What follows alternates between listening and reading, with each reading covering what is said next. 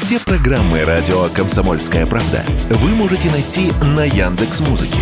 Ищите раздел вашей любимой передачи и подписывайтесь, чтобы не пропустить новый выпуск. Радио КП на Яндекс Музыке. Это удобно, просто и всегда интересно. Компания Илона Маска начала набирать испытателей, вживляемых в мозг чипов. В 2021 году американская нейролинк начала испытание своей технологии на обезьяне. На опубликованном компанией видео подопытное животное играло в видеоигры с помощью джойстика, а после контроллер убрали и примат смог двигать курсор по экрану с помощью силы мозга и внедренного в него чипа. Теперь в компании, принадлежащей миллиардеру Илону Маску, объявили о наборе добровольцев среди людей. Принять участие в испытаниях имплантируемого чипа могут люди с травмами шейного отдела спинного мозга или боковым амиотрофическим склерозом. Таким образом, создатели проекта хотят поставить на ноги парализованных, а слепым вернуть зрение. По словам экспертов, такие исследования могут помочь лучше понять, как работают импульсы головного мозга, и впоследствии может даже появиться способ лечения различных болезней. Об этом радио «Комсомольская правда» рассказал руководитель лаборатории молекулярной биоинженерии Института биоорганической химии Российской академии наук, доктор химических наук Константин Мирошников.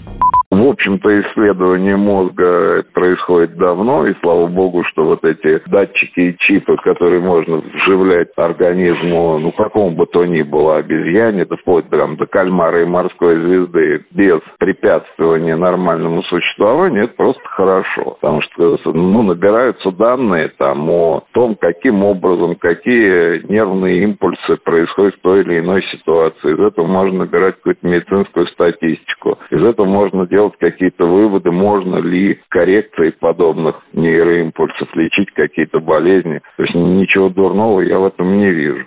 В Нейролинк заявили, что компанией было получено одобрение на начало испытаний от независимого наблюдательного совета.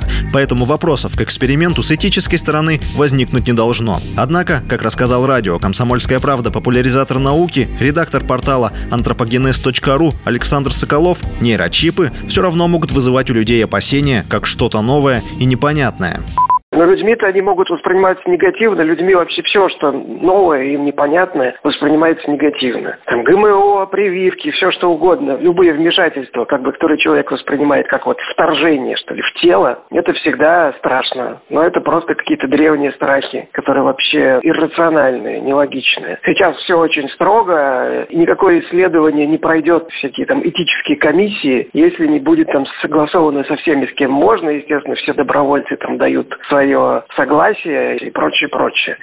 Нейролинк была основана Илоном Маском в 2016 году и занимается разработкой и производством имплантируемых нейрокомпьютерных интерфейсов. Компания стремится сделать устройство для лечения серьезных заболеваний головного мозга в краткосрочной перспективе, а конечная цель состоит в усовершенствовании людей. Василий Воронин, Радио «Комсомольская правда». Радио «Комсомольская правда». Только проверенная информация.